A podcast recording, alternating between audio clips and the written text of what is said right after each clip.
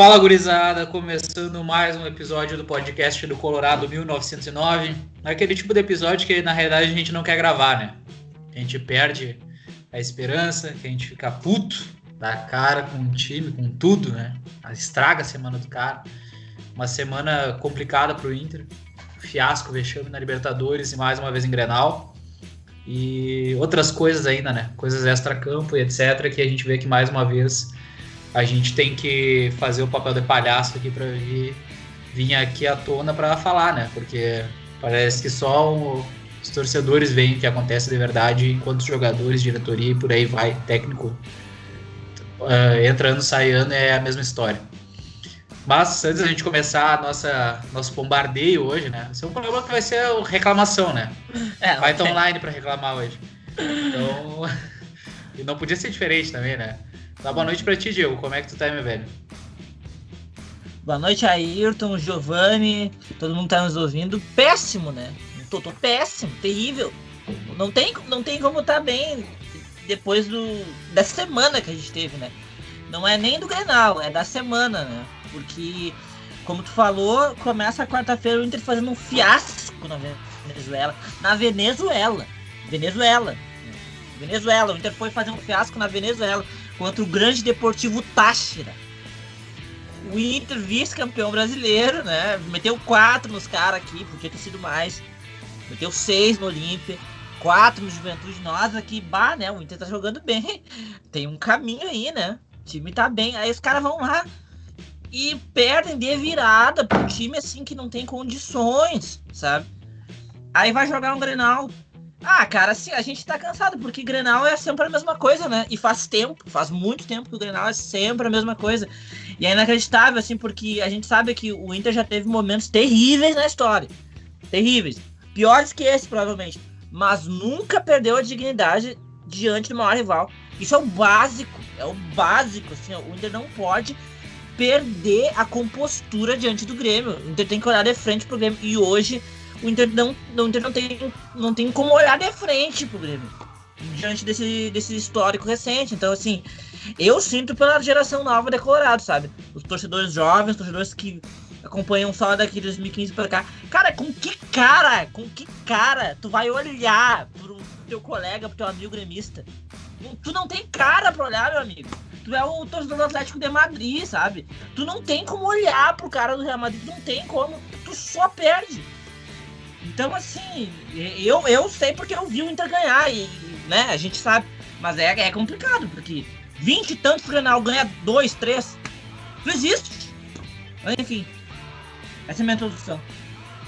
É, eu acho que aqui no Brasil talvez uma comparação que dê para se fazer nesses últimos anos seja um Vasco Flamengo, né? O Vasco passando por inúmeros vexames e o Flamengo também ganhando é. tudo, então.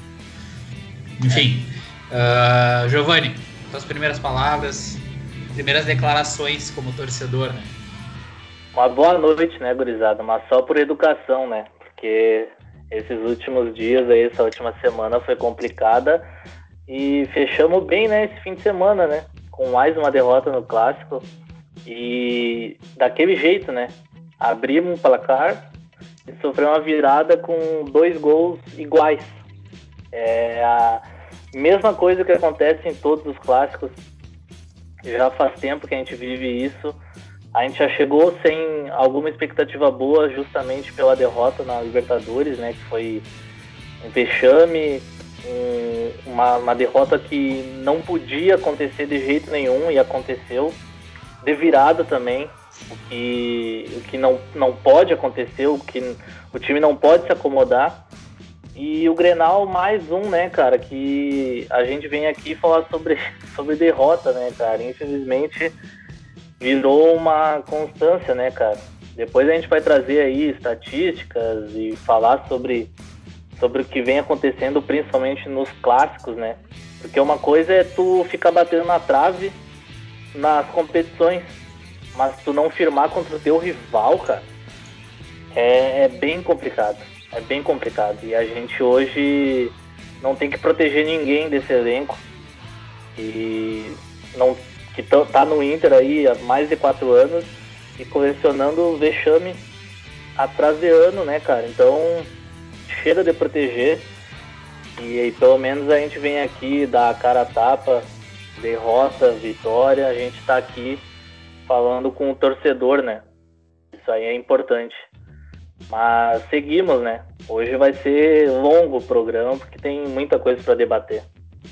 Bom, e para começar uh, falando aqui, abrindo os trabalhos nesse programa, a gente vai começar falando primeiro do Grenal, né? Que está mais recente essa ferida aí, abriu novamente essa ferida, né? Ela não chega nem a dar tempo de cicatrizar se a gente parar pra pensar, porque uhum. é, a cada dois, três meses é um, é um fiasco novo. E quando eu falo fiasco, não é só uma questão de perder um clássico. Perder um clássico a gente sabe que entre mil aspas acontece, né? Porque a gente até viu os jogadores do Inter falando isso. Mas a gente busca um pouquinho aí na memória dos últimos cinco anos. Cara, é só desgraça, assim. A gente conta nos dedos os grenais que a gente conseguiu uh, encarar de frente o rival, como o Diego falou, a gente a gente já entra derrotado, assim, sabe? A perspectiva que eu tenho, eu comentei com vocês ali no WhatsApp no início da partida que psicologicamente é uma agonia, assim, tu vê um Grenal, porque é, é tu querer acreditar no mesmo grupo de pessoas que tá sempre sendo sempre derrotado pelo outro, sabe? Claro que o futebol tem a mudança do técnico, tem a mudança do esquema, mas eu tentando analisar de um ponto de vista assim mais de, de, ser, de indivíduo, sabe? Tu imagina o que é o Dourado, a cabeça do Dourado perto dos caras do Grêmio, sabe? Uma chacota, entendeu? Infelizmente é isso, sabe? O nosso capitão é uma chacota dentro daquilo ali. A gente viu dentro do próprio Grenal mesmo um vídeo que estava circulando na internet aí, depois do gol do Grêmio, o cara se atirando em campo. O meu capitão se atirando em campo. Então, assim, cara, é, é mais uma vez um Grenal decidido da mesma forma que já foram os outros uma bola aérea do Diego Souza, o cara, um, não é à toa que o apelido dele é, é, é, o tanque, né? O cara pesado, né? Lucas Silva dá uma fatiada na bola e meus dois zagueiros sobem junto com o Diego Souza e não ganham dele. Quer dizer, sobem, né? Sobem entre aspas. E depois um segundo gol numa falha individual do Dourado, que também depois na bola aérea novamente, né? Então, assim, é, é, é foi um Grenal, assim, para o meio da semana já tinha sido completamente complicado esse resultado contra o, contra o Tátira. E, e, o Inter, quando perde nesses últimos jogos, não é que perde, faz fiasco, né? É uma derrota que é feia de ver, assim. Claro que né, uma derrota é bonita, né? Mas, enfim, é, são derrotas, assim, que, que, que são por falhas é, medonhas, assim, sabe? Então, é, é difícil até vir aqui no programa, assim, é, a gente fala na brincadeira em off, às vezes, de finalizar o projeto, porque, cara, é, é muito tempo tomando, tomando só, só, só ferro e, e não ver o time virar, cara sabe? Quando parece que vai virar, não vira. E, e daí depois a gente pode até falar de algumas figuras como o senhor Edenilson, né? É, cara, porque assim, não adianta, sabe, fazer boa campanha no Brasileirão, sabe? Uhum. Chegar nas finais dos mata-mata, a gente sabe que não vai ganhar. Chega na hora, é sempre a mesma história. E para mim, o que tá, o que subjaz, assim, ó, todas essas campanhas fracassadas desse grupo do Inter nos últimos anos são os granais. Porque assim, velho, Inclusive, eu vi muita gente discutindo isso nessa semana, sabe? Tentando tirar o peso do Grenal, tentando dizer, ah, é só mais um jogo. Não é só mais um jogo, porcaria nenhuma. Sabe? O Grenal move Inter e Grêmio. O, o, o, Grenal é o motor de Inter e Grêmio. Inter e Grêmio não. Eles não jogam o Grenal, eles são o Grenal. Sabe? Não tem como. Entendeu? Se tu não ganha do Grêmio, se tu não consegue encarar o Grêmio por anos seguidos, tu vai ganhar o quê? Tu não vai ganhar. Não vai. Vai chegar na hora, tu vai amolecer. E é isso que esse grupo do Inter faz. E os Grenais é o maior exemplo disso. Tipo, eu, eu falo bem assim o que, tu, o que tu disse quando a gente tava vendo o jogo, assim, ó. Que tu soltou uma frase, o Ayrton soltou uma frase quando tava vendo. E no WhatsApp ele falou assim: ah, a impressão que dá é que o Inter vai levar um gol a qualquer momento. É exatamente isso. O jogo começa assim, ó. Tu sente, tem a sensação que a qualquer momento vai vir uma bola na área aleatória. Ou um cara do Grêmio vai cortar pro meio, vai chutar e a bola vai entrar. Porque é assim que o Inter joga. O Inter joga numa segurança, sabe? Não consegue pressionar o Grêmio, não consegue ficar no campo do Grêmio. Ontem foi assim de novo.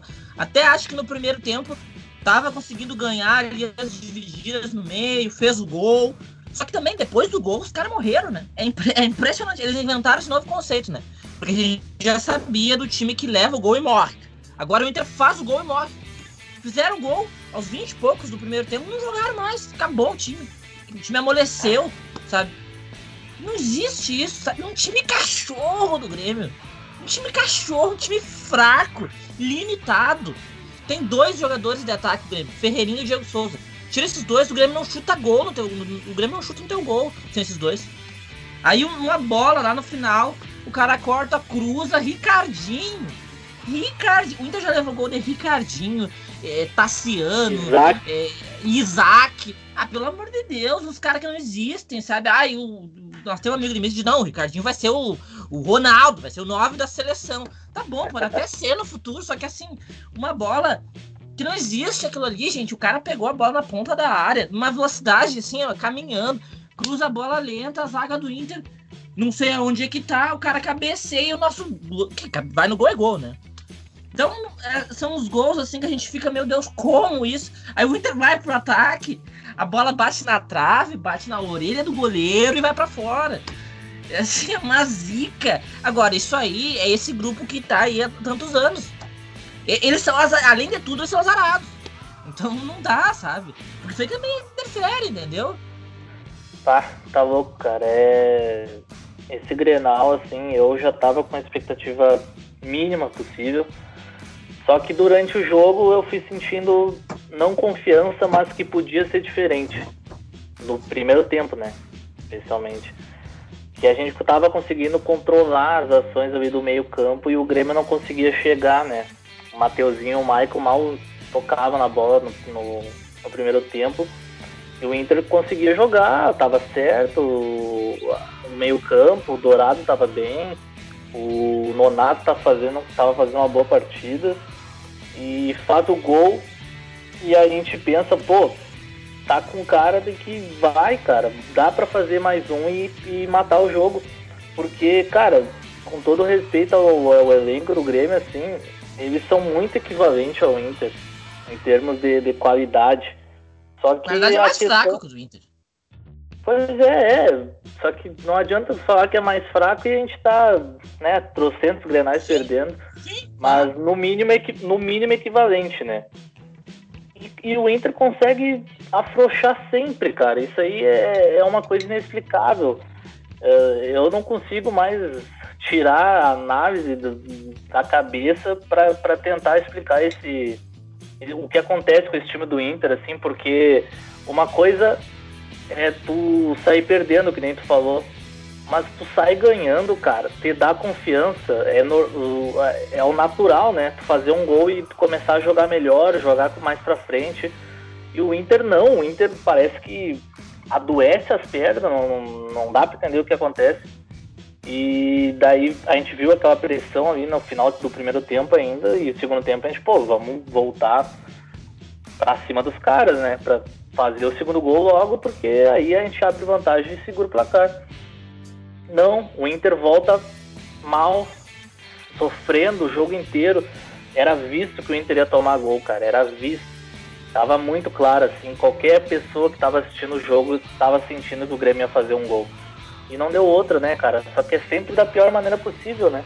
É, é uma, o cara dá uma fatiada na bola sem pretensão alguma no, na, na, na marca do pênalti e o cara consegue fazer o gol. O nosso goleiro, o glorioso Lomba, multicampeão, não consegue pular na bola.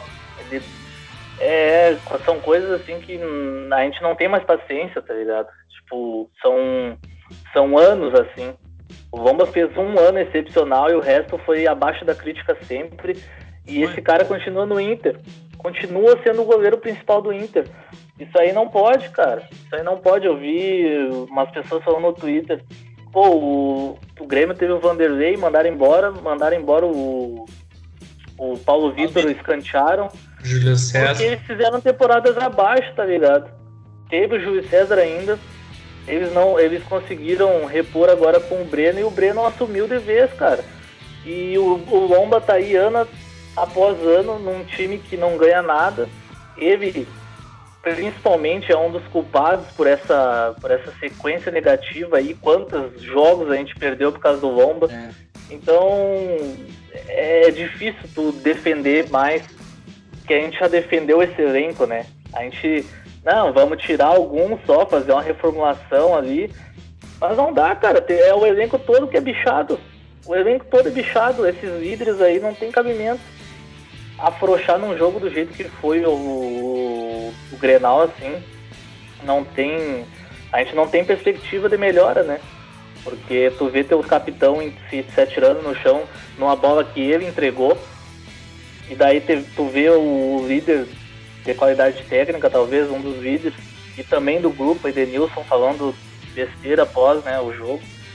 Então é complicado, cara. Esse Grenal aí, é, claro, a gente questiona bastante o Miguel, ele errou em várias substituições, só que eu tô muito puto, mas muito puto com o elenco de jogadores. Assim, é, a gente cobrou a direção para eles fazer uma limpa no começo da temporada e a gente entendeu que era difícil negociar todo mundo, só que Cara, a gente tá vendo esse resultado agora, de novo. Dourado entregando, Edenilson entregando, Lomba entregando. Até quando que a gente vai ver os caras entregando? Até é. quando é. isso? É, cara, é assim, é, para mim tem um ponto chave, assim, tudo isso que é, a gente pode reclamar de técnico, a gente pode falar, por exemplo, para mim o Miguel Angel errou em deixar o Caio Vidal no banco, por exemplo. O Palácios é um cara que pode mostrar a evolução, mas até o momento não disse o que veio. É um cara que não justifica estar sendo titular do time, sendo que o Caio Vidal vem no momento bom nos últimos é, anos. Palácios, sabe? assim, convenhamos, né? Não fez nada, assim, que ter, de, ter um destaque, entendeu? Que justifique ele entrar num Grenal desses como titular. Então, tem o erro do técnico, mas a questão é a seguinte. Uh, já puxando a declaração do Edenilson, né? O Edenilson falando sobre o Inter jogar com as linhas altas, dando recado para técnico. Daí eu te pergunto, né? Quantos técnicos passaram no Inter nesses últimos anos? A gente perdeu todos os graus porque a gente estava jogando com linha alta. A gente tomar um gol de cabeça do Diego Souza numa bola parada porque estava com a linha alta. A gente tomar um gol porque o Dourado errou um passe no meio do campo a linha alta. É ruindade, cara. E assim, quando a gente faz uma análise de qualidade técnica dos jogadores do Inter perante o elenco do Grêmio, que é um dos mais fracos dos últimos anos, tá? A gente tá falando de um Grêmio é. defasado, tá? A gente tá falando de um Grêmio é, que, que até tá tentando se reinventar com o Thiago Nunes, mas é um time que é pesado, dificilmente né, veio para disputar alguma coisa esse ano, entendeu? Não à toa já caiu na Libertadores, né? A gente tava fazendo chacota com isso esses dias. E daí a gente analisa jogador a jogador. Eu concordo, o Inter tem melhores jogadores, tecnicamente. Só que o futebol não é feito só disso, né? Para um time ser vencedor não é só qualidade é. de técnica que importa. Então, assim, isso tá mais do que comprovado em todos esses anos. E, e daí passa por todos os jogadores, né? Passa pelos pilares, principalmente. O Cuesta vai lá me dar um lançamento daqueles para um gol e depois. Bola aérea não existe. Não, não O Lomba, a bola vai no gol como primeiro gol. Por exemplo, quando você. Eu lembro nesse, nesse Grenal do, que a gente teve com o gol do Léo Chu que vocês reclamaram do Lomba e eu até fui um que falei, não, eu não, não achei que foi uma falha do Lomba um chute tão de longe. Agora eu quero que você foda, cara. Agora eu não vou defender mais. Mesmo que não tenha falhado, agora eu vou criticar. Azar, entendeu? Porque assim, o torcedor é palhaço, cara. O torcedor tá defendendo esses caras aí jogo, jogo após jogo. Jogo após jogo tentando achar desculpa. Daí a gente vem aqui, não, porque o Inter vai chegar bem, porque o Inter vai chegar com uma qualidade maior, porque o Inter tem jogadores melhores. O que, que adianta ter jogadores melhores se eles somem em campo, se eles têm erros individuais? O que, que adianta ter um Edenilson se ele some do jogo sempre que precisa dele? Só esse ano o Edenilson cometeu no mínimo quatro vexames, que eu posso citar rápido aqui. A partida contra o Corinthians. Não, são vexames pequenos. Tá. É, não, só esse ano eu tô falando. Só esse ano. Entendeu? É um arauto dos vexames do Inter, o Edenilson, tá? Ah, porque o Edenilson joga bola. Cara, não fode. Não fode, não fode. Quer ir embora, vai embora, meu um... Quer? Eu te levo ali no, no aeroporto. É, cara. Compra uma coca, um pastel pra ti, vai, vai embora de uma vez, entendeu?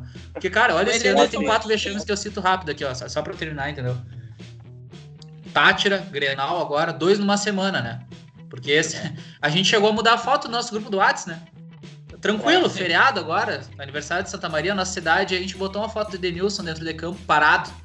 Porque é, né, tá final de semana, no segundo gol, né? Quando ele deixa o atacante ir pra cima do. Daí no Grenal não joga nada fiasco, né? uma perna, fudido. Daí ainda esse ano o partido contra o Corinthians, porque você não, não se esqueçam, né? Aquele lance de impedimento é um erro técnico. Assim como o cara erra o gol na cara do goleiro, o erro de posicionamento é um erro técnico. Uma leitura de jogado que claramente a bola é pra ele. Aí depois que é da letrinha, né, pro jornalista. E depois que é da letra, dizendo que, que, é, que é da letra influencer no story. Mais um fiasco. Então são quatro só esse ano, tá? É quase um por mês. A gente tá recém em maio. Então, assim, cara, é difícil. Dá para reclamar de técnico, dá pra reclamar de tudo. Só que, cara, esse grupo de jogadores tá fadado, cara. tá fadado. Tá fadado, tu entendeu? Tu vai entrar com um grupo de pessoas contra outro que perde sempre. São quantos jogos? 25 jogos e 4 vitórias só, né? Se eu não me engano. Quatro vitórias. Desde a década de 70, se eu não me engano. Não, há há 20 anos que não baixava de 20 vitórias Sim, como gente, superioridade do Inter em, em Grenais. né? Então, assim, cara, é, é- não dá pra defender mais assim, dos pilares não dá pra defender mais ninguém, ninguém. Não dá mais. Ah, Tem acabou como. a paciência. Não, não- sobrou ninguém, cara, assim, porque o Edenilson, ele é o, o famoso, assim, craque de jogo de rodada inicial do Brasileirão, sabe? Tipo, ah, tu vai jogar com o Santos do Beira-Rio na quarta rodada. Ele é craque, destrói o jogo, assim. Vai jogar com, sei lá, o Sport, não, o Sport não, no Fortaleza, sabe? No Beira-Rio, na 15ª rodada, o Inter é o sexto colocado. Ele destrói o jogo. E tem sido assim há anos, sabe? É, é foda, porque quantas vezes a gente mesmo já admirou muito o futebol dele. Assim, bah, ele faz a diferença, ele joga muito. Só que é aquela coisa, quando precisa, é sempre a mesma coisa. Eu não sei quando que aconteceu isso, que o Inter virou refém do vestiário. Eu tenho a impressão que isso faz, ó, muito É. tempo. Inclusive antes desse grupo de jogadores. Né? Que o, o, o vestiário, a panela ali, é, comanda. Né? Então vem treinador, sai treinador. E assim vai, vai indo, vai indo. Mas uma coisa é uma panela que ganha, outra coisa é uma panela que, né, só A, perde. pane- a panela só se reformula, né? Exato, exatamente. A panela só se reformula, mas é sempre uma panela. A estrutura do vestiário do Beira Rio é essa aí. Os caras ali, né? Eles decidem, tem os amigos dele, tá? O goleiro. Ah, o Daniel Pavan lá formou, o Danilo Fernandes, o Lomba.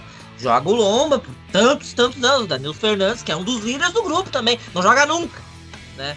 Um dos Que líderes do liderança grupo. é essa, tá? né? Que liderança é, É, essa? O cara não é, joga que nunca. liderança Ele se formou em medicina já, né? É, coach, né? Deve ser coach. Pra ser liderança É dentro do vestiário. É. E, e- então, assim, tem alguma coisa errada no, no vestiário do Inter. E faz tempo que tem. Faz muito tempo que tem. Olha, muita gente lembra, né? E a gente já acompanhava futebol quando aconteceu aquela histórica eh, coletiva do Fernandão, que ele fala da zona de conforto do Inter, né? O que, que ele tá, 2012. que ele tá- 2012. Ele tá falando ali do vestiário do Inter também. Sabe? Do vestiário. Esse vestiário, a estrutura do vestiário, a influência do vestiário nas decisões do Inter não mudou de lá pra cá. Veio o Pífero, veio o Medeiros, agora o Barcelos e continua a mesma merda. É ali o grupo de jogadores e tal, a comissão e tal, o treinador vem.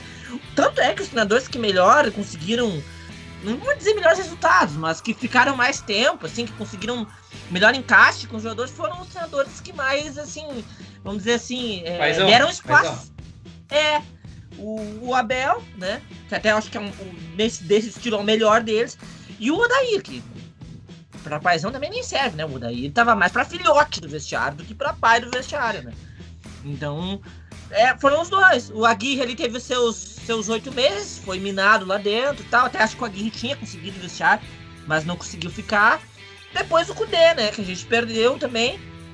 Ah, e é isso, sabe? Então, eu acho que a direção do Inter tem que tem que ter mais atenção para esse lado, sabe? Que é tão fundamental quanto o aspecto tático, aspecto técnico, aspecto financeiro do futebol, todas essas coisas muito concretas, muito objetivas, isso é importante, sim. Só que eles não podem esquecer, isso é uma coisa que me preocupa muito em certos discursos que eu vejo no Twitter de gente muito alinhada com a direção. Eles não podem esquecer que o futebol é feito por gente. Gente tem interesse. Gente tem aliança. Gente faz política, faz coisa a seu favor. Vocês não podem esquecer disso. Sabe? Não adianta ficar falando em projeto, em ideia, porque não são pecinhas que vão executar o teu projeto de ideia, são pessoas. É um grupo de jogadores lá eles têm o interesse deles. Então não Não adianta. adianta, não adianta nada se esse grupo de jogadores forem podres no sentido de, de figuras né, que arruinam o ambiente, que é o que me Claro. parece, me preocupa também. Não adianta ter um projeto lindo, maravilhoso e essas peças serem as piores possíveis, no, no sentido do caráter, né? não é Nem do Claro. questão política, né? Sim, essa coisa do ambiente, sabe? Da, da mentalidade, mentalidade. Isso é muito importante, sabe? Eles têm que ter atenção para essas coisas. Para vencer, não adianta só fazer tudo certo segundo uma cartilha mais objetiva. Ah, vamos ter um estilo de jogo sustentável, competitivo, tal, tal, tal. Não adianta. Tem que ter caras que saibam vencer. Caras que tenham mentalidade vencedora. Sabe? Caras que são firmes no, no, nas adversidades, que sabem enfrentar um adversário forte. Esse vestiário do Inter não tem condições. Ah, não tinha como limpar o vestiário. Tá, cara, mas assim, mandaram o Wendel embora, né? Conseguiram negociar o poste. É tão difícil assim negociar o Dourado? É tão difícil assim? É... Não pode é. ser tão difícil assim, né? Cara, faz o Lomba. Por que o Lomba é goleiro do Inter, cara? Pelo amor de Deus, o Lomba não dá, cara.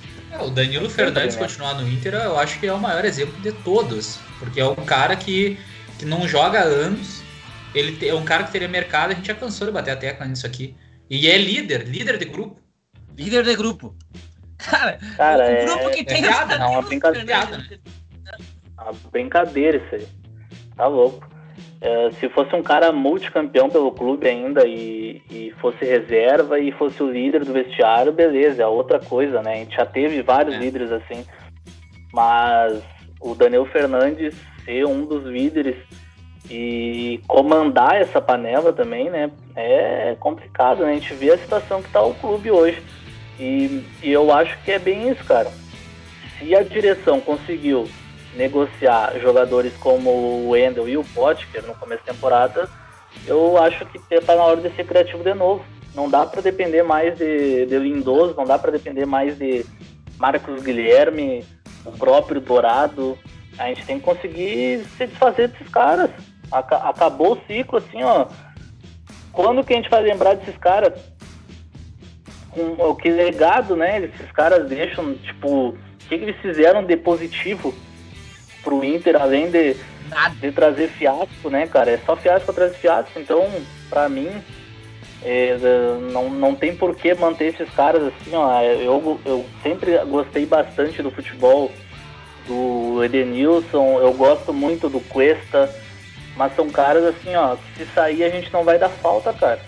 A gente não vai dar falta, porque não ganharam nada. E não ganharam nem Grenal. Se fossem uns caras que ganhassem ainda clássico, e batesse na trave, né, nas competições, seria outra coisa, seria outra nave talvez, mas uns caras que não têm psicológico para enfrentar um clássico, são quantos clássicos desde 2015, né? São 25, né? A gente tem quatro vitórias. Esse grupo ganhou quantos? Dois? No máximo, né, cara? É... sangue pra ganhar. É, cara, é. E olha só, né, cara? É, se a gente vai olhar para dentro de casa, né, uh, quantos clássicos a gente perdeu em casa, nos os últimos 10 a gente perdeu 5 no Beira Rio, cara. Então não faz diferença nenhuma mais a gente, onde for disputado o Grenal a gente vai perder. De qualquer jeito. Isso aí é foda, cara, porque mesmo sem, uh, antes quando tinha torcida a gente perdeu vários clássicos ainda em casa, então não tá fazendo mais diferença nenhuma. E eu te, agora eu tenho a certeza absoluta que aquele clássico contra o Grêmio no Brasileirão, agora 2020, foi um por acaso. A gente estava numa fase tão. Foi numa fase, numa fase tão positiva pro time, na sequência de vitórias, que a gente conseguiu não sei da onde uma vitória. Foi uma exceção muito assim, ó. Tá claramente. Só que daí os caras querem falar, pô, a Bel ganhou o clássico. Cara, esse elenco aí, velho. Quem é que, quando que vão cobrar esse elenco? Quando que a direção vai, vai, vai analisar o que, o que aconteceu nesses últimos anos e ver que de fato o Inter não pode depender desses caras, não pode ficar refém. E eu fico preocupado, porque agora estão saindo várias coisas na mídia, né, do, do após esse caso de Denilson aí, o Tyson uh, defendendo a comissão, fazendo o discurso no vestiário, cobrando os caras. Até que ponto isso aí vai ser positivo? Porque pelo que eu vi, não dá para falar nada, né? Que eles se doem. Uhum. Então eu tenho medo, tenho medo do que, que pode fazer um cara que não é acomodado nesse grupo aí. O Tyson deve estar, tá, não sei se o cara gosta do Tyson agora, porque não pode falar nada, não pode cobrar não pode fazer uma crítica que quer dar letrinha no próximo jogo. E, não adianta, né? Porque quantos grenais a gente vê aqui criticou, todo mundo bateu no Inter, a mídia, torcedor, chega no clássico, no próximo clássico de novo, perde. Perde de novo. É sempre assim, a gente vai continuar perdendo. Enquanto for esse grupo, esquece, esquece. Enquanto tiver esses cabeça aí, a sorte que o Patrick não tava no jogo, que era mais um que só não tá sendo criticado porque não tá no, no, no clássico Sim, agora. sim. Não Ah, tá, é. E entrar no bonde também. Porque, cara, desses líderes aí do grupo, esses caras que, que, que são os cabeças hoje também de qualidade no time, pra mim não, não serve mais nenhum. E eu não sei porque, se esses caras não servem, eu não sei porque que o Lindoso e o Marcos Guilherme ainda estão no elenco, né? É, cara, eu acho que assim, dentro da tua fala dá pra analisar alguns pontos bem interessantes, cara. O primeiro deles que tu falou foi desse Grenal do, do clássico do Abel, né? Que daí vai ter muita gente revivendo o Abel. A gente já viu ainda um grande influenciador aí falando sobre isso hoje, né? Ah, porque o Abel ganhou a Grenal. E ganhou, ah, jogou só um, ganhou só um. Cara, eu fui um que eu gostei do jogo do Inter no Grenal. Mas é o seguinte, mesmo dentro dessa vitória, o Inter cometeu os mesmos erros que cometeu ontem.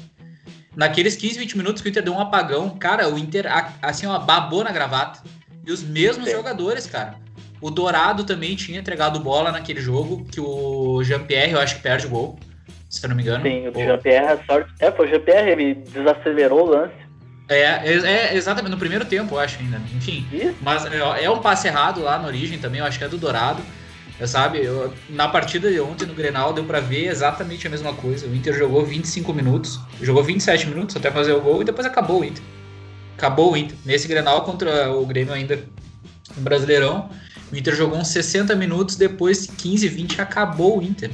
E o Grêmio e assim, acaba fisicamente, eu não entendo. Eu não entendo como é que pode, cara. Sendo que o Grêmio tem Maicon e Diego Souza como dois pilares do time.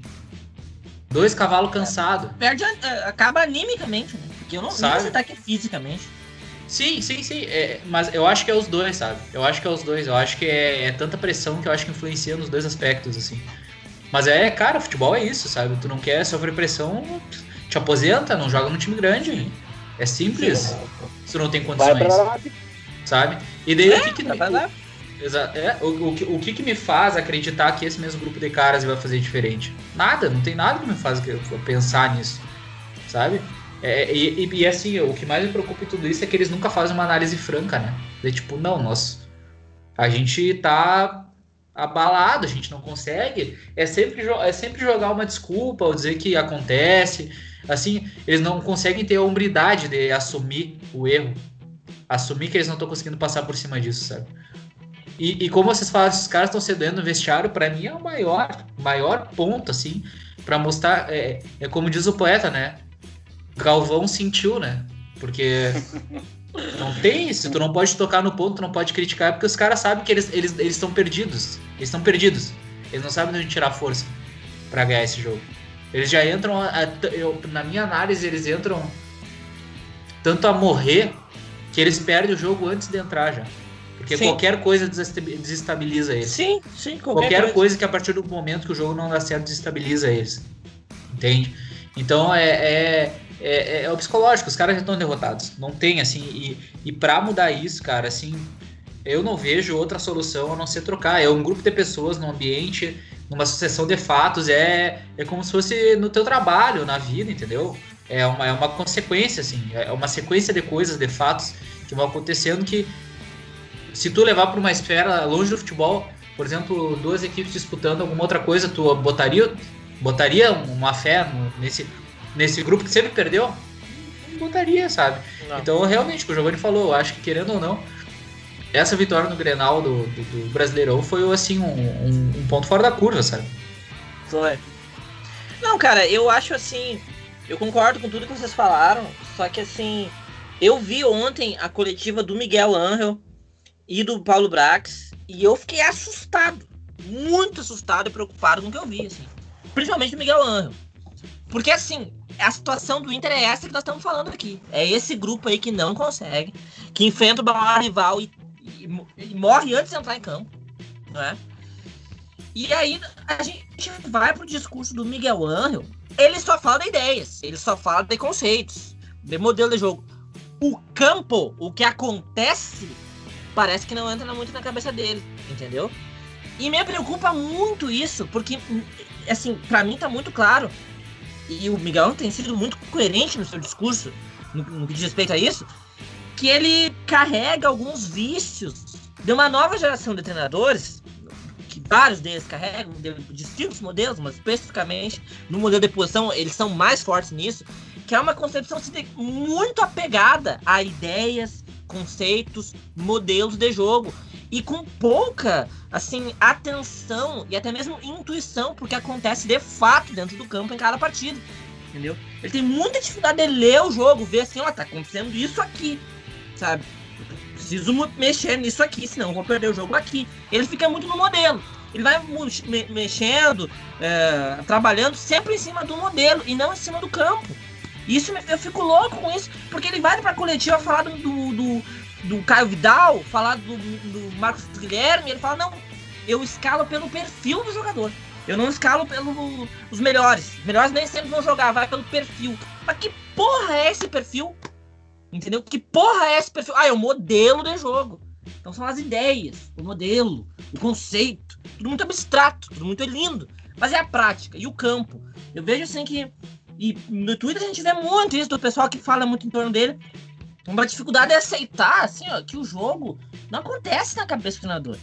O jogo acontece no campo, com os jogadores que encontram, se desencontram, né? Os jogadores que sentem o jogo, vejam os espaços, penetram os espaços, associam jogadas. Os jogadores que estão ali vivendo os 90 minutos. São eles que fazem o jogo. Não são as ideias do treinador. Treinador, claro, orienta, consegue né, dar uma base e tal. Mas o jogo não acontece na cabeça do treinador. Eles têm muita dificuldade de entender assim, ó, que não tá tudo sob controle, entendeu?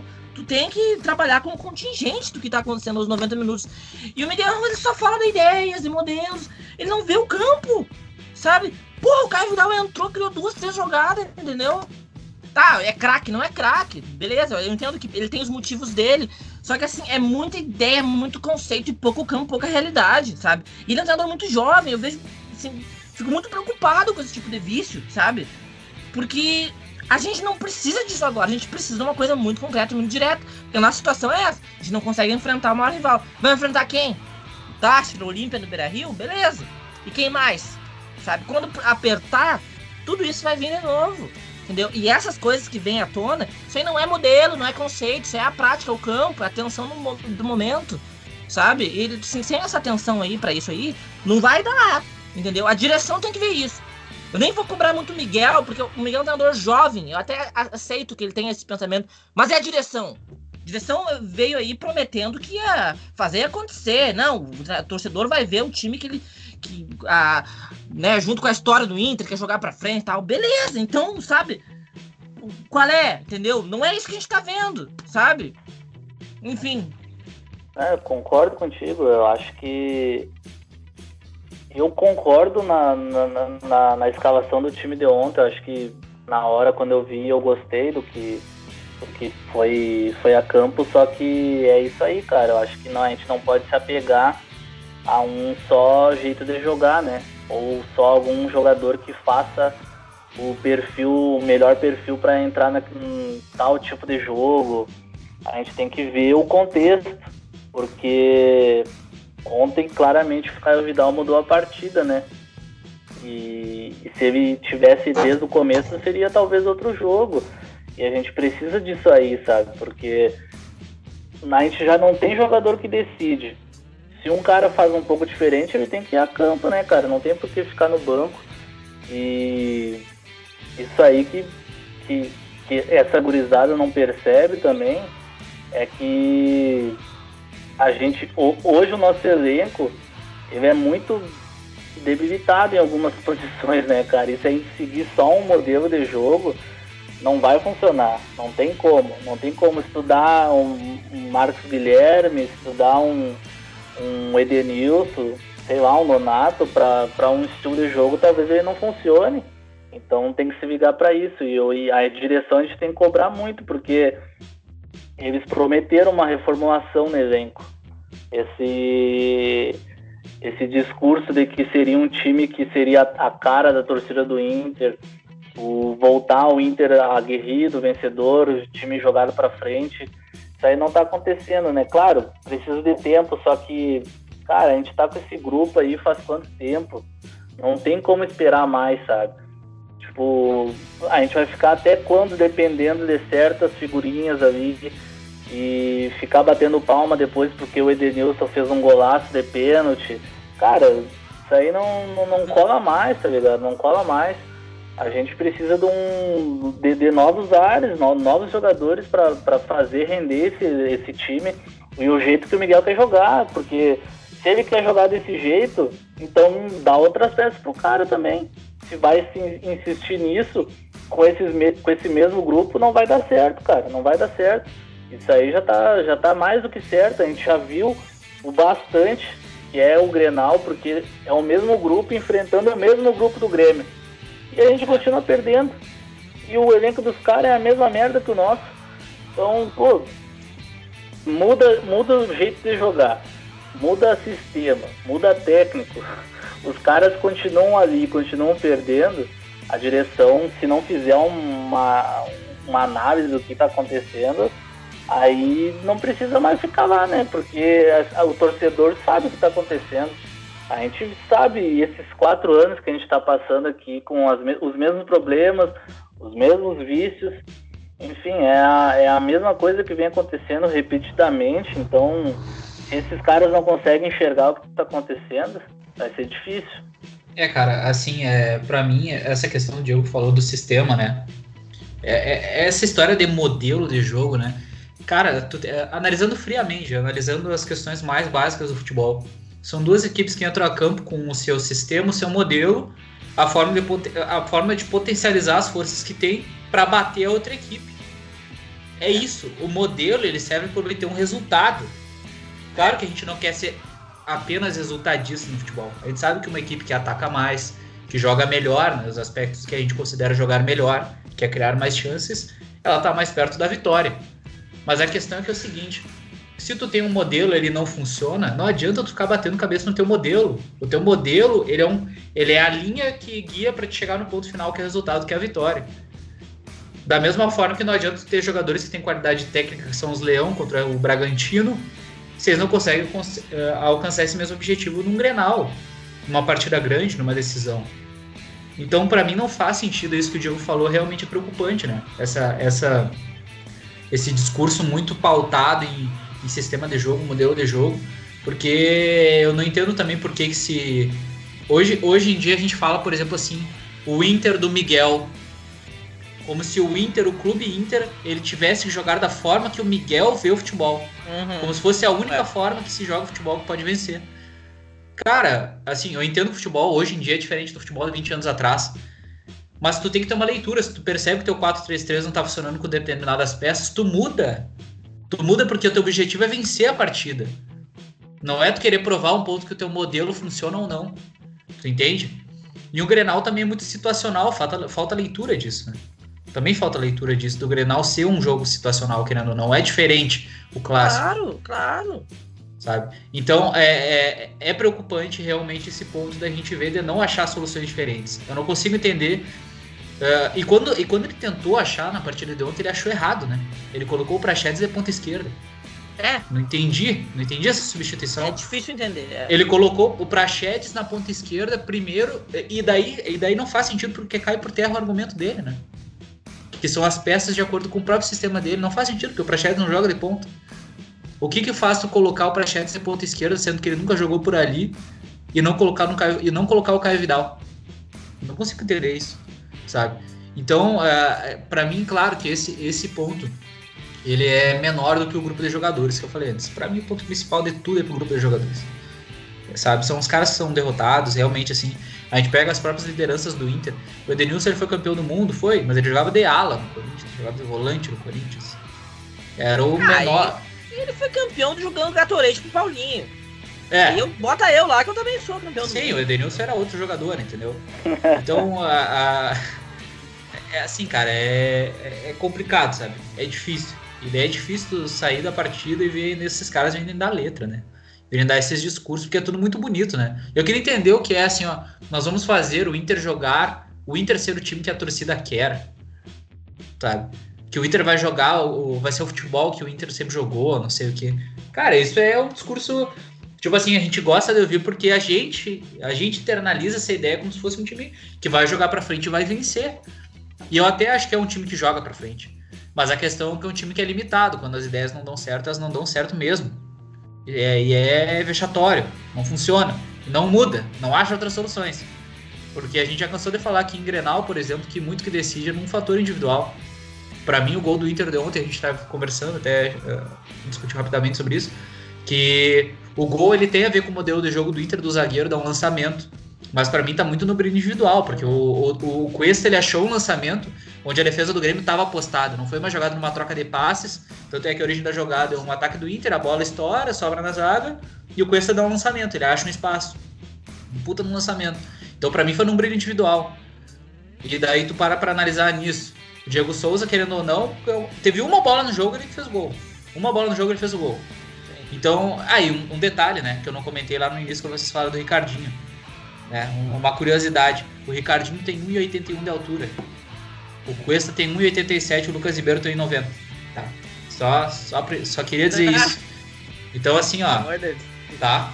Então, é, é, cara, tu começa assim a falar cada ponto, é, é tu chega a, a ficar atabalhoado, porque é uma, é uma coisa em cima da outra que tu. Que não é possível que a gente. Só a gente veja que tá errado, sabe? Não, cara, mas isso, isso, que a gente falou do modelo de jogo, eu acho um tema muito importante. Porque assim, a gente já sabe que esse grupo vai ser isso aí. Mas eu quero saber quem é que pode mudar essa situação, essa direção que tá aí, essa comissão que tá aí. São esses que podem nos dar o futuro. Então eu, eu quero olhar para esses. O, o Barcelos, uh, ele veio na eleição falando: ah, o Inter vai jogar diferente.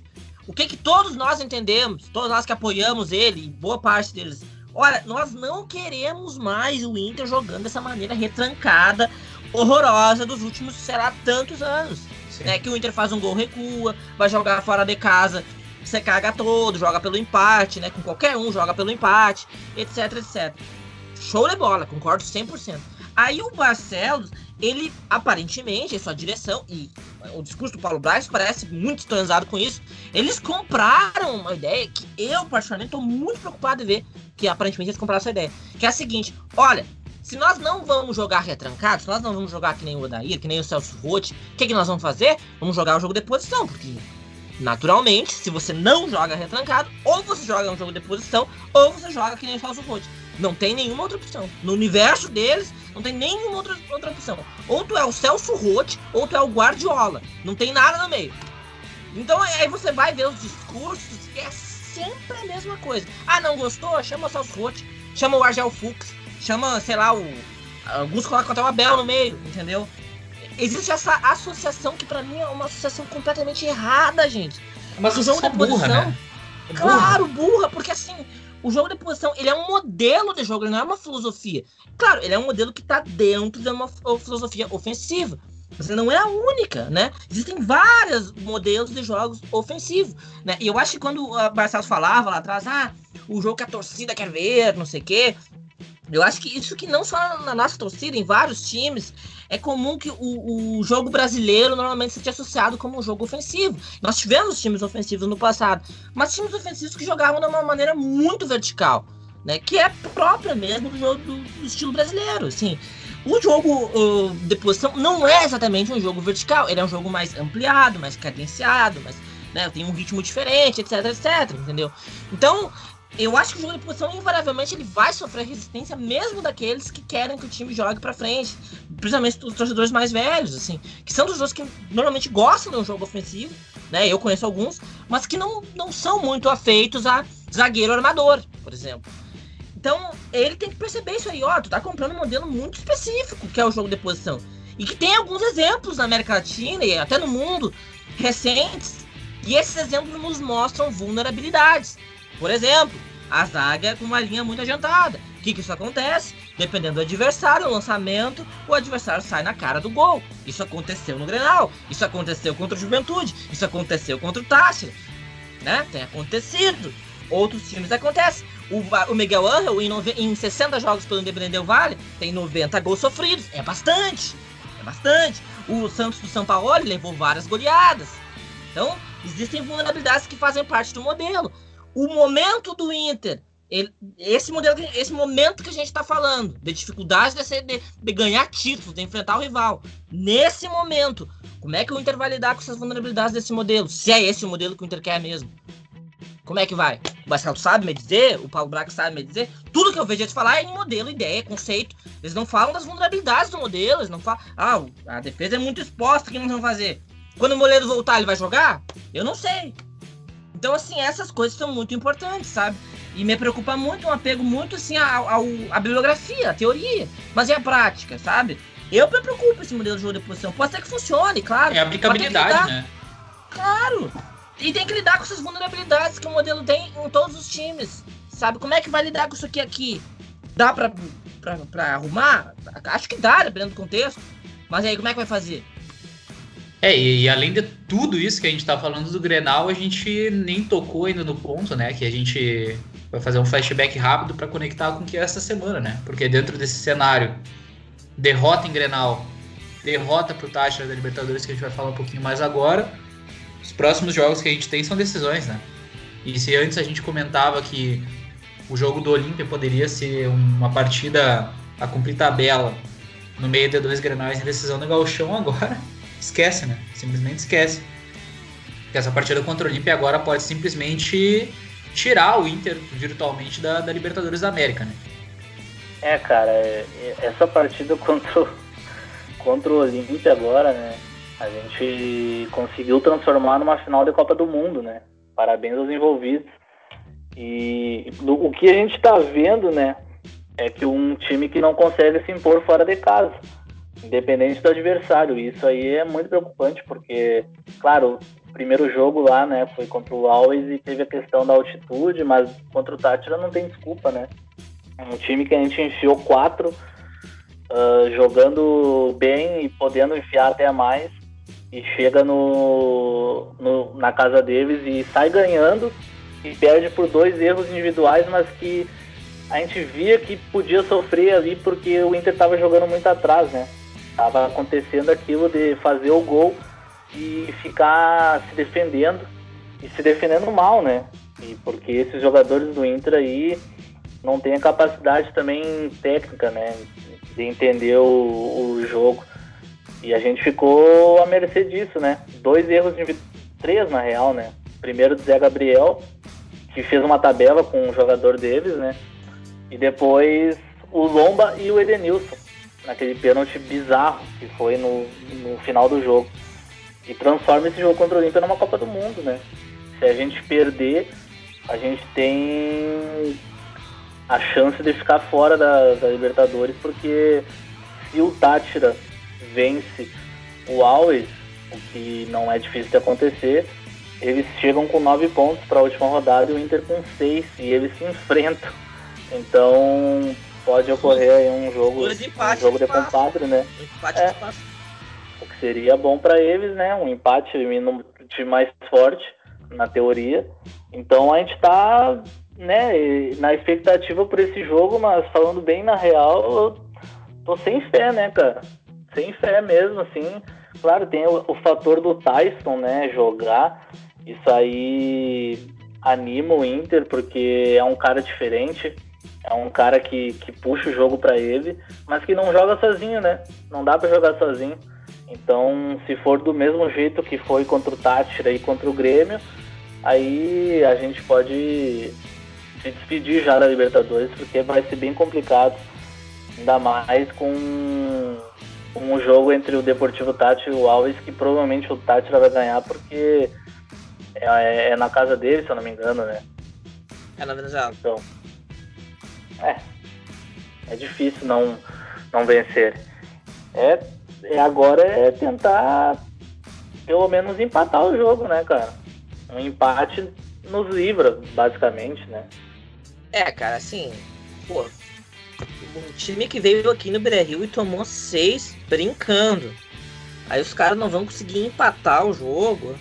É um jogo, eu acho assim, muito pra gente ver a reação do vestiário do Inter, sabe? O que, que eles vão fazer? Eles vão reagir ou eles vão tentar derrubar o Ramires? se eles perderem esse jogo, o que, que eles estão fazendo? É sacanagem, né? Porque olha, pro Inter perder pra um time que veio aqui levou seis há duas semanas atrás, tem que se esforçar, sabe? Porque, convenhamos, o time do Olímpia é muito fraco, sabe? Vai ter um Tyson e tal. Gente, pelo menos um empate, assim, é, é o básico, sabe? E aí depois no domingo tem o Grenal, né? Que assim, vai ser na, na, na, arena eu, tenho, eu não quero ser goleado nesse Grenal. Só sei disso. Não quero ser goleado de nenhum. Entendeu? É, cara, é, o, o, o foda disso que tu, comentou é que assim, né? A gente chegar de 4 a 1 do Tátira no Brasil. Da mesma forma que a gente ganhou de 6 a. É, atrás a zero, né? Da mesma forma que a gente ganhou de 6 a 1 do, do, do Olímpia no Beira Rio, a gente ganhou do Tátira e foi lá e entregou, né? Sim. E, e entregou, e, e isso que eu falei antes, né? São vitórias, são vitórias, são derrotas acachapantes, assim, né? Porque contra o Tátira, o primeiro gol dos caras, uma falha terrível do Zé Gabriel, que aliás, nessa semana saiu um, um vídeo, né? Um compilado de erros do Zé Gabriel. E, e é aquilo, né? Eu, eu tava pensando assim, bah, cara, eu até me arrependo de ter dito que o Zé Gabriel é melhor que o Lucas Ribeiro. Mas na realidade ele é melhor, né? É, Porque é, pelo menos ele, de, ele, demora uns, ele demora uns 70 minutos para entregar o jogo. O Lucas Ribeiro entrega em 5, 10. Né? É. é. Então tem esse tempo aí, né? O Lucas Ribeiro o é, Lucas Ribeiro é, Sedex. É, o, é, o, é o Sedex. É. Olha, só rindo mesmo, cara, porque assim. É, e o primeiro gol, eu já tinha comentado isso lá no, no WhatsApp, nosso grupo. Eu falei, cara, o gol, se vocês analisarem, verem o VT da partida, o mesmo jogador do Tátira que tinha entrado ali, ele tinha tentado a mesma jogada, tipo, dois minutos antes. O mesmo passe de três dedos pro meio da área, ele errou os dois passes. Ele errou. E o Moisés acompanhando? Não, esquece, esquece. E o, o segundo passe, o, tu faz uma tabela com o Zé Gabriel, né? Então, assim, é, é, é, isso que eu falo de ser vergonhoso a derrota. Não é uma jogada construída, onde eles acham espaço na zaga do Inter, que não é sempre a mesma história é sempre a mesma coisa. E o segundo gol não tem o que falar, né? Edenilson passeando em campo. O Edenilson eu não sabia, eu não sabia. Agora, lançaram isso lá na Venezuela e trouxeram pro Beira Rio agora, né? Que é o camarote sócio torcedor dentro do campo. É. Que é um jogador que ele é sorteado por partida, um jogador do Inter, que ele é sorteado por partida para ver um gol do adversário do, do ponto mais legal do estádio, assim, ó, que é de frente pro lance. Contra o Tátira foi o Edenilson paradinho, vendo ali o Lomba fazer o pênalti. E agora no Grenal foi o, foi o Lomba contra vendo né, a cabeçada do Diego Souza. Então, assim, isso é uma tendência, né? Alô, pessoal do marketing, levar para as equipes da Europa. Né? O Inter lançando tendência, sendo, sempre sendo pioneiro. Porque, é, cara, é, é, assim, é, não dá para entender. Não, não dá para entender mesmo, sabe? É, cara, é, é, os caras se entregaram, assim, né? Tipo, esse jogo na Venezuela é impressionante, cara. O Inter simplesmente se entregou sabe? Se entregou. Tipo, chegou um momento do jogo que os caras falaram assim, bah, não quero mais jogar. Foda-se. E fica caminhando, toca pro lado e tal. Eles acharam um gol. Tipo, eu concordo com vocês. O, o Zé Gabriel falhou no primeiro gol. Só que no momento que ele falha nesse primeiro gol, o Inter já tava entregue. Já, já tava entregue. Já o Tati já tava em cima, jogando bola na área. Já tinha tido algumas chances claras, assim, de frente pro Lomba. Assim, umas coisas assim, difíceis de entender. E aí, o último gol, realmente, o, o Edenilson, né? O cara tá empatando o jogo contra um time que veio aqui e levou quatro. Aí a bola vem para ele, ele de frente pro campo adversário. Tu vê a mentalidade dos caras, o quanto eles são entregues, assim, o quanto eles são fracos para competir. Ele deixa a bola pro goleiro. O cara joga, pega a bola joga. O que tu quer deixando a bola pro goleiro? Ele deixa a bola pro goleiro. E aí o goleiro, o glorioso Lomba, né? Faz o pênalti. Então, assim, é, é um jogo exemplar pro quanto o time do Inter simplesmente se entrega, sabe? Mas ainda assim, eu não consigo acreditar que o Inter vai ir lá e vai perder pro time do Olímpia, sabe? Cara, é só um pouquinho de esforço. E aí eu cobro o Miguel. O Miguel tem que ver, sabe? Pra esse jogo. Vai, vai ficar no mundo das ideias, vai ficar no mundo da tática, vai colocar Maurício e Marcos Guilherme. Tem que olhar pro vestiário. Olha o que tá acontecendo nesses, nesses, nesses treinos até o jogo. Vê o ânimo os caras, vê se eles estão tramando alguma coisa, vê, vê o que vai acontecer. E toma uma atitude, entendeu? É. Ah, tu vê que o Edenilson vai fazer merda? Não escala o Edenilson. Entendeu? Não, o Edenilson, não por mim, tinha que ser banco.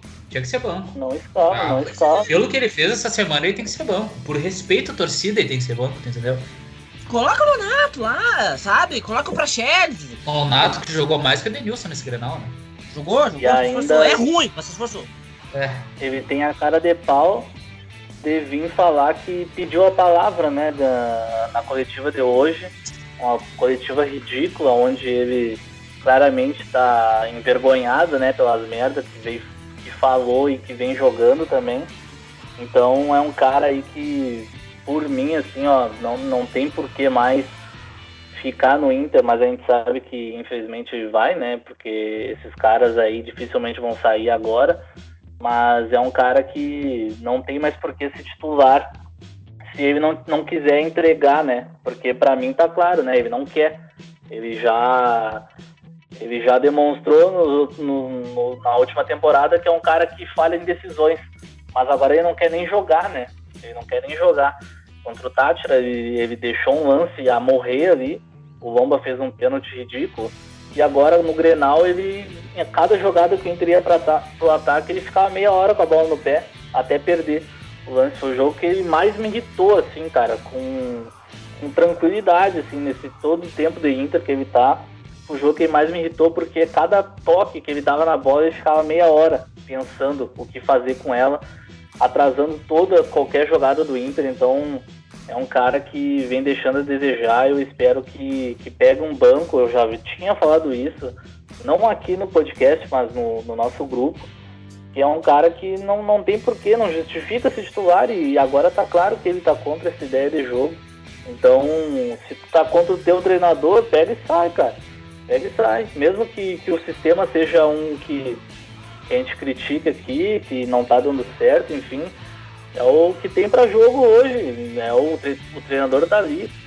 Então, se o Miguel não, não, não conseguir ver isso também, aí tá, tá, tá tudo errado, né? Não são só os jogadores, é um combo do que tá acontecendo lá dentro do clube, né? É uma partida que assim eu não tenho nenhuma expectativa, mas se perder, se conseguir chegar para a última rodada praticamente eliminado, vai ah, cara, é, é mais uma temporada fora, assim, é. e no começo dela ainda já, né? E sabe, é, é e sabe o que, que é o mais foda disso aí, só rapidinho para complementar? É que ano passado foi a mesma coisa, né? Na Libertadores a gente tava no grupo mais difícil, mas a gente tava numa situação tranquila. E depois a gente olhando para trás, a gente vê que aquele gol contra a América de Caro no Beira Rio foi o diferencial. Senão a gente tinha caído fora da competição precocemente. Né? É, cara, a verdade é o seguinte: o, a pior coisa que aconteceu pro Inter, talvez em muito tempo, tenha sido a saída do Cudê. A saída do Cudê foi terrível pro Inter. Terrível, terrível. Porque o, o eu acho Cuidado. que o modelo de jogo do Cudê. Não, não, mas é, é, é, verdade. Os caras querem reescrever a história, mas é, é, matemática pura e simples, né? O Cudê foi embora, o Inter era líder do campeonato e estava vivo em todas as competições. Ponto. Acabou a discussão aí assim, tinha seus problemas, tinha, ele tinha algumas dificuldades que eu falei que uma nova geração de treinadores tem, que é, por exemplo, mudar o jogo, ler o que tá acontecendo. Ele tinha essa dificuldade também, verdade. Sim. Só que assim, o modelo do Kudê era muito mais prático e direto e principalmente aplicável a esse elenco, jogar com dois atacantes. Hoje nós temos dois atacantes, que é o Yuri e o Galhardo, né? Tem até o Guerreiro, inclusive. O Inter é. tem esses atacantes. Eu acho um, um, dos problemas do Miguel é que ele não tem lugar no time pro Yuri. Cara, o Yuri talvez seja o nosso melhor jogador de ataque. Sabe? Um cara que realmente com uma capacidade de definir jogos. Aí o Yuri entra na ponta. Sabe? Eu escalaria ele na ponta igual. Se é esse o modelo, escalaria ele na ponta. Só que assim, ele não é ponta. Sabe? Ele é um atacante. Ele tem que estar de frente pro gol. Ele não tem que estar de frente pra bandeirinha de escanteio né? Ou ele escala de ponta, ou ele é reserva do Galhardo, sabe? Ou seja, não tem espaço para ele. Ele tem que jogar junto com o Galhardo. Eles são uma dupla. Eles têm tudo para ser uma ótima dupla, inclusive. Não tem lugar pro Yuri, sabe? Então essas, eu vejo que o modelo do Cudê seria muito bom pro momento do Inter. Tá, não dá para trazer o Cudê de volta, beleza. Só que assim, é, a gente olha assim, os últimos, sei lá, anos do Inter e realmente a perda do Cudê foi foi brutal, né? Porque agora a gente tá aí penando com um modelo bem complexo, bem difícil, um elenco também muito complicado, sabe? Eu espero que o Miguel ele consiga ler o que está acontecendo. Ele sai do mundo da, sabe, do mundo das ideias dele, dos conceitos. Olha pro campo, olha pro vestiário, sabe? Esse jogo contra o Olímpio ele não pode perder, assim, não, não pode perder, cara. Olha, seria um fiasco inimaginável cair numa fase de grupo como essa. E eu adianto, se torna uma temporada perigosa sabe? Porque não tem calendário, os, são, os jogos estão abarrotados, é um modelo difícil, um vestiário fechado, quebrado. É um cenário perigoso pro Campeonato Brasileiro, entendeu? E, e o Inter tem um grupo de qualidade, mas o Cruzeiro também tinha um grupo de qualidade, entendeu?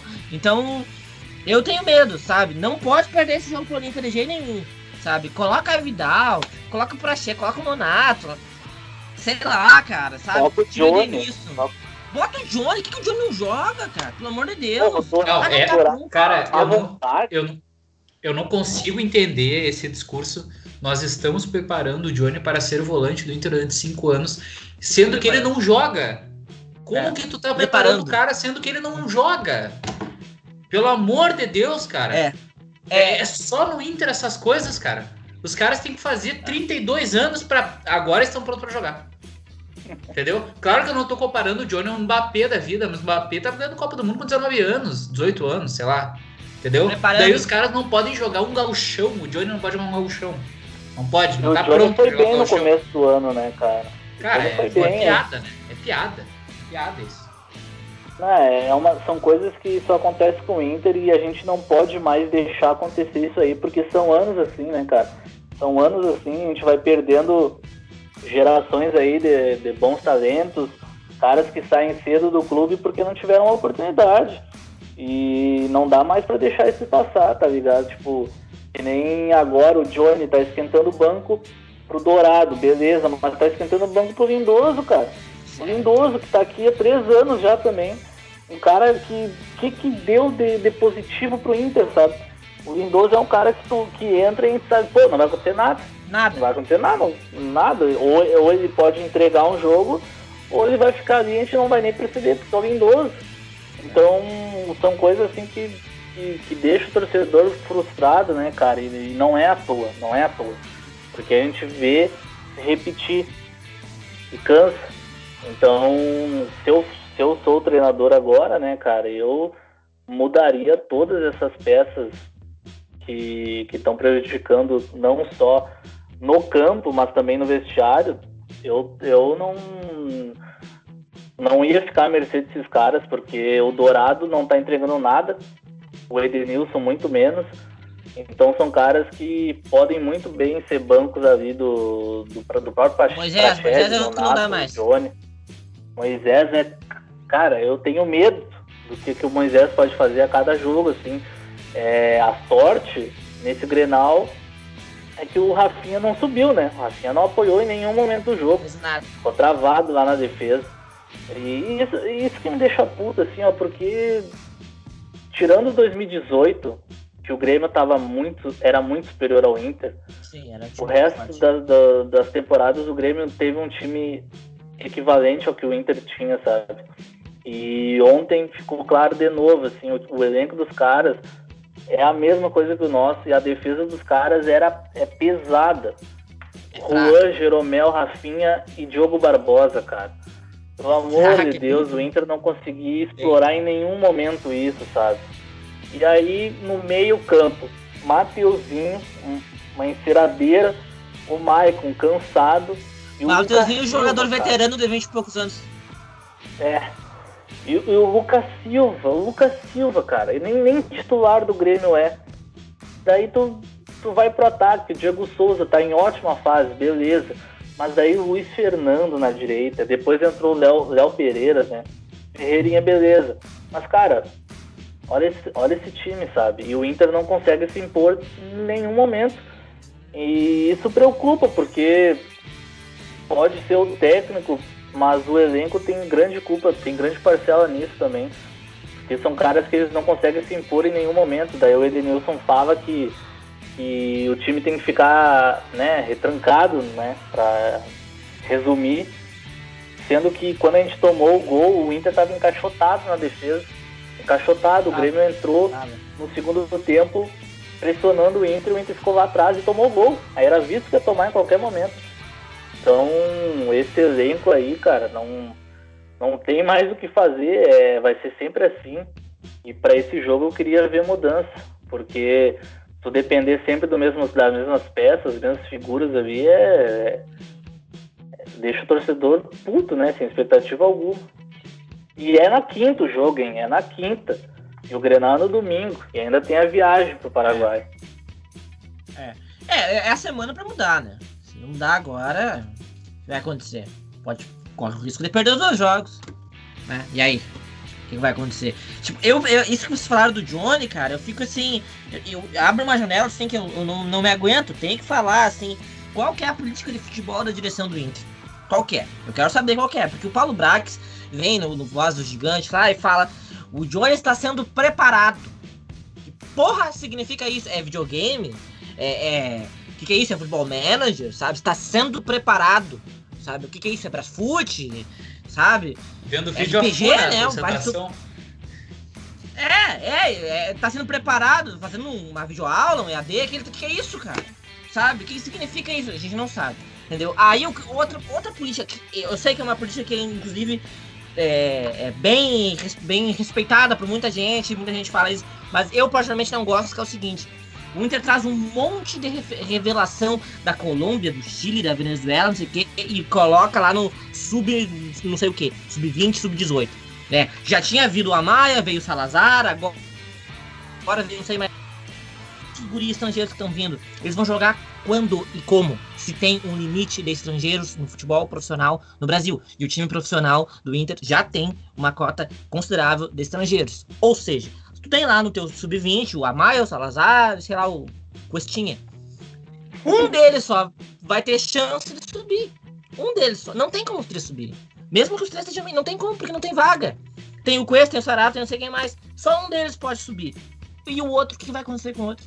Vai ser emprestado, né? O que vai acontecer? Ele não vai jogar. Ele não vai jogar. Então tu tira o jogador do contexto dele, o contexto da formação dele, onde está a família dele, onde está os, o campo dele, tudo. Tu tira ele lá, coloca ele aqui, outra língua, outro país, joga ele lá num campo, com um monte de Brasil sub-20 e coloca ele pra disputar ali, pra ver se ele é craque. Se ele for craque, ele subir. Se ele não for craque, ele que se foda. Eu não entendo esse modelo, sabe? Eu não entendo. Entendeu? Inclusive teve Guri já, o Cartagena do Nacional, que acabou recusando o Inter depois de um tempo, porque achou que era um plano de carreira ruim para ele. Fez certo, é talvez tenha salvo a carreira dele. O que vai acontecer com a Maia e com o Salazar? Se eles não forem craques, eles não vão jogar, não tem vaga. Tá lá o Cuesta, o Sarave, o Palácio, o Guerreiro, não tem vaga. Ele só vai jogar se ele for craque. Entendeu? Então, assim, que modelo é esse, sabe?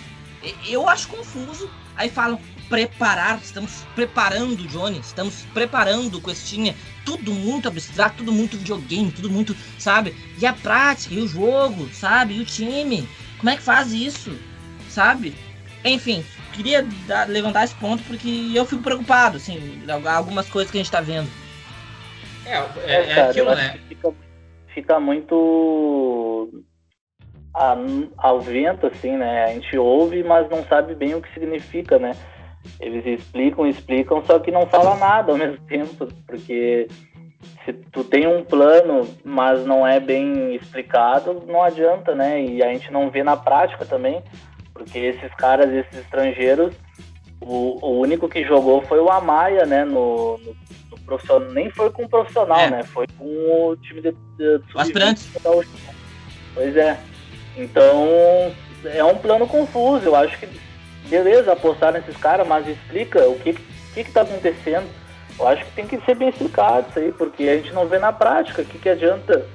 Todo, todo, todo dia a gente vê notícia que tá, tá vindo um estrangeiro para compor o sub-20, não adianta nada, porque a gente sabe que, que no elenco principal só pode cinco, seis, então não vai adiantar de nada.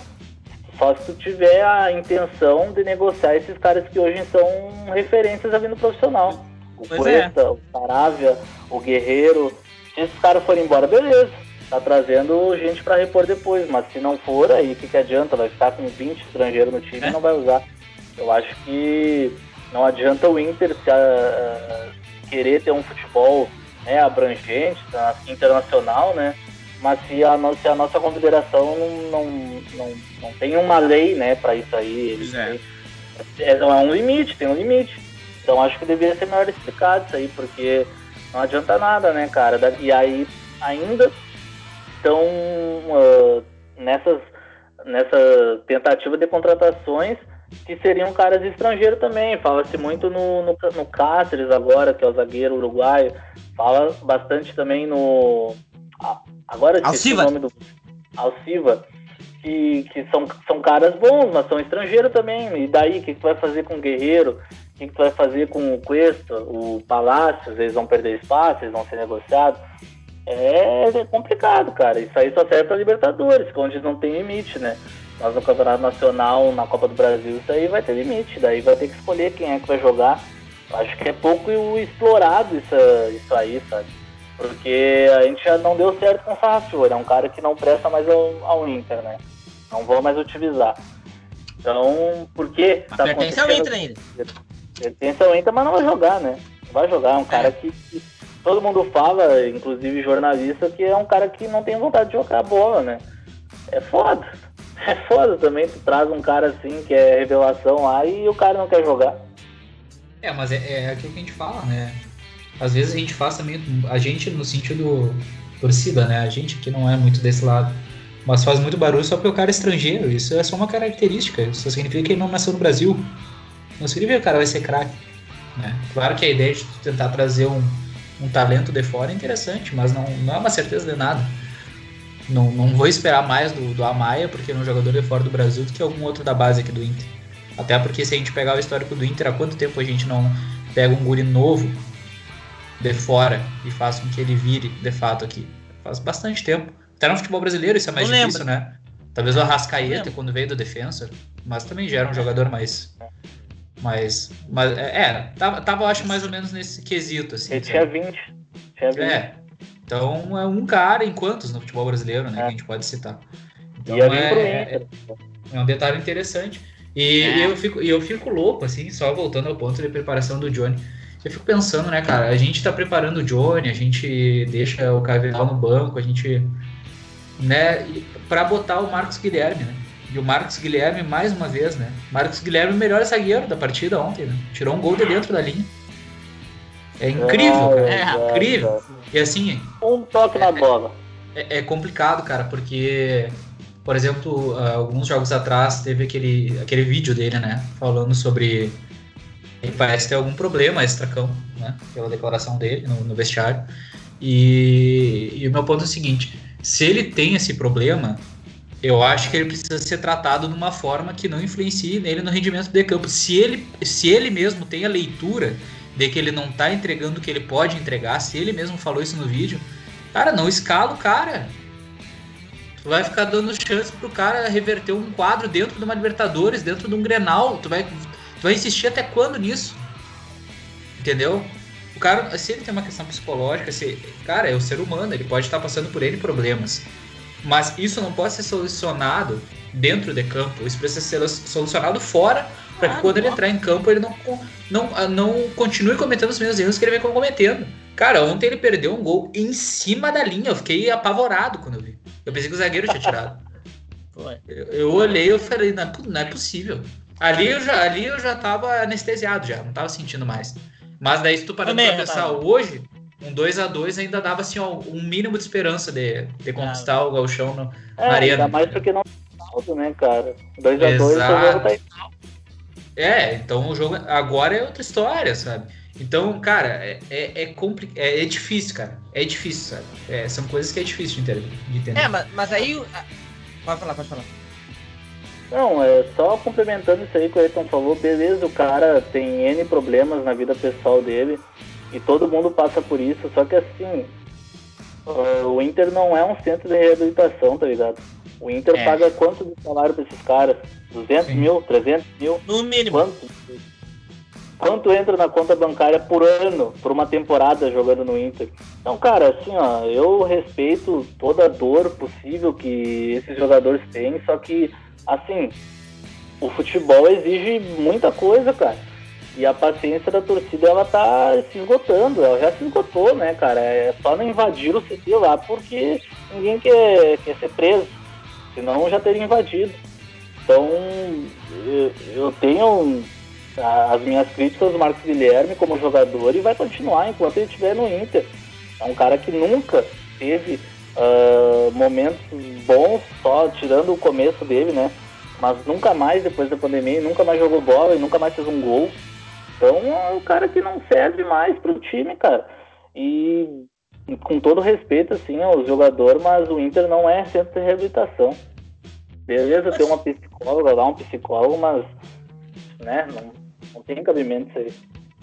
Mas tu sabe que essa história do Marcos Guilherme aí, isso aí mostra um pouco sobre o vestiário, né? A panela que a gente tava falando. Porque no famigerado vídeo do Marcos Guilherme, ele fala lá, ele fala a seguinte frase: Nunca vou esquecer o que esse grupo fez por mim hoje. O grupo, né? O vestiário, a panela. Ou seja, a panela ali, ah, professor, coloca o Marquinhos, ele tá precisando, uhum. não sei o quê. Aí o professor estrangeiro e tal, já não, moral que, cara, e, e, isso assim é um desrespeito absurdo com a torcida, porque é tipo assim, o Marquinhos, o Mar, digamos que não, essa, a gente não tá afirmando tendo essa frase, né, gente? Pelo amor de Deus. É pra mim, meu entendedor, pra bom entendedor, minha palavra basta. E, então, assim, mas a gente consegue fazer essa leitura do, do grupo que o Diego falou, e daí eu fico pensando, ah, coitado do Marcos Guilherme tá passando por esse momento. E o torcedor e a torcida Onde é que fica a torcida? A torcida, a torcida aguenta. Foda-se. Ah, a torcida mata no peito. O sócio que nem grana tem, né? Pra pagar ali. Os caras estão ganhando milhões, cara. Literalmente os caras estão ganhando milhões. E daí. Eu acho que tá. Nessa hora eu concordo contigo. A gente tem que generalizar mesmo, cara. Pegar o senso comum e enfiar.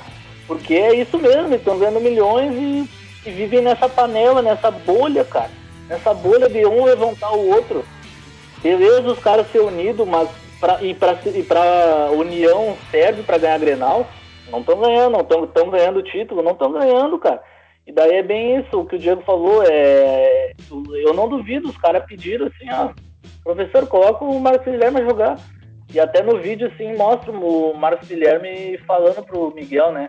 Ah, o que tu fez hoje foi um ato de homem, né, Miguel? claramente o cara atendeu um pedido, tá ligado? E deixou o cara jogando a partida inteira, sabe? É, ah. é, cara.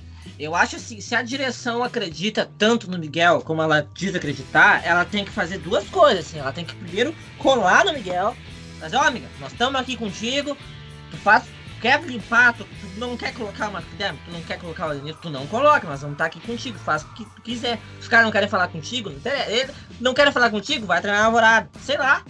Entendeu? A direção tem que fazer isso, tem que se impor. Tem que fazer isso primeiro. E segundo, tem que pressionar uma, o, o, senhor Miguel, né? Que história é essa de que o Caio não joga porque ele tem, precisa de espaço? Sim, meu amigo, é óbvio que ele precisa de espaço. Ele é um atacante brasileiro, né? Ele cresceu jogando no Brasil. Ele gosta de atacar os espaços, de partir para cima, de jogar de frente pro gol. É assim que a gente joga. Tu tá no Brasil. Nunca viu a seleção brasileira jogando? Não, não, sabe? Nunca viu falar na escola de futebol brasileiro, como a gente joga, sei lá, sai passear em Porto Alegre, olha os campinhos, vê como o gurizada joga. Entendeu? Vê se eles ficam esperando a bola em cada canto do campo. Eles não ficam. Se tu tá no Brasil, tu falou que tu gosta, tu te adapta, tu gosta de aprender sobre a cultura de cada lugar. Beleza, então aprende sobre a cultura do Brasil, como a gente joga. Dá uma olhada, adapta pro teu sistema. Talvez saia uma coisa nova, né? Talvez saia algo interessante. É possível, por que não? Entendeu? Então isso, isso tem que ser feito também. Ele já tinha falado isso sobre o Patrick antes. Ah, porque o Patrick precisa de espaço para jogar. O que ele tá querendo dizer? Ó, oh, o Patrick tem que pegar a bola de frente para as linhas da zaga. No meu sistema, os caras do ataque pegam a bola de costas para da zaga. Logo, né, ele vai precisar se adaptar. Tá, meu amigo, mas assim vai ser difícil, porque o atacante brasileiro gosta de jogar com espaço, ele precisa atacar as linhas adversárias. Se ele ficar lá na ponta esperando, tu vai limitar um pouquinho ele, realmente. Aí realmente, talvez seja melhor tu colocar o Prachedes, tu colocar o Mato Guilherme, para ele ficar lá no cantinho dele vai ser difícil, entendeu? Ele precisa estar tá atento a isso. E a direção, se acredita tanto nele, tem que ir lá e colar nele.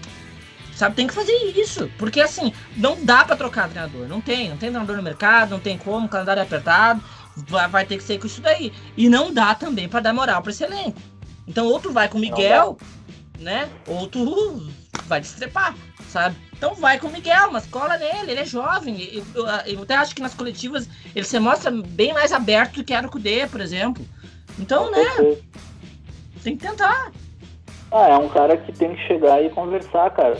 Tem que chegar e conversar e conversar também e colocar pressão, né, cara? No bom sentido, obviamente, porque tu tá num ambiente em que é diferente do que ele estava acostumado. Isso aí tá bem claro. E hoje a gente está num momento de crise, depressão, com dois meses de trabalho, nem isso, sei lá.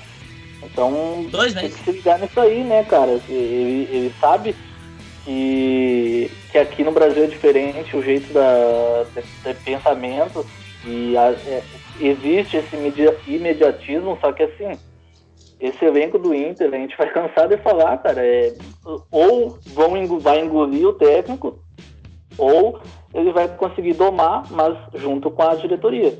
Porque eu aposto que, que nem o Fernandão falou lá atrás, tinha gente com. uh, Ele criticou o vestiário, mas tinha gente que queria jogar com o Fernandão. Tinha, Teve gente que abraçou o Fernandão. Exatamente. Tu acha que se o Miguel não, não tiver um confronto, não tiver esse conflito com esses caras, não vai ter gente abraçando ele? O Tyson mesmo já abraçou, cara. O Tyson é o líder do grupo. Então, tá na hora da direção dar um toque nele e, e ele ver quem é que realmente quer participar disso. Senão, tchau, cara. Não tem mais por que insistir em cara que quer prejudicar o ambiente, né? Ah, com certeza, isso é um fator essencial, assim. E, e é complicado, porque agora a gente tem uma decisão, a gente vai ter que simplesmente digerir tudo isso que aconteceu essa semana, né? Semana que virou, deu um giro total na, na, na situação do Inter, que a gente veio comentando. E já viveu muitos problemas, né? Muitos fatores, muitas coisas que a gente vem passando todos esses anos mas que vai ter que passar por simples, simples assim, né? Porque ser o intercâmbio da Libertadores agora vai ser um baque histórico, assim, Não, uma não. eliminação tenebrosa, um dos maiores vexames do, do Inter, assim, mais um, né? Até é incrível, assim. Acho que pior que o Inter, só o Vasco mesmo nessa, nessa década, porque é difícil, É. difícil com- comparar, sabe? Mas, gurizada, tem mais alguma coisa pra gente passar e a gente pode encerrar o programa já. Deu uma hora e meia de gravação, mais ou menos. É, Podemos ser. Isso aí, né? Vamos encerrar porque a gente tem vai ter mais problema ainda para tratar essa semana aí, certamente. Então tá. Valeu, gurizada, mais uma vez pela gravação. Aí, um forte abraço. E nossos ouvintes aí, espero que nosso desabafo aí possa ir de encontro de vocês para que a gente possa botar para fora esses problemas que Inter vem passando aí. E a gente, como torcedor, é aquela história. São os últimos que sobram aqui, os últimos que restam para poder falar sobre o Inter. Então, lembrando só nossas redes sociais, rapidinho, né? Nosso arroba underline colorado 1909, underline começo, underline no final. Twitter, Instagram, Facebook e nos ouvindo sempre aqui no Spotify. Sempre episódios novos aí toda semana. Forte abraço e vamos Inter!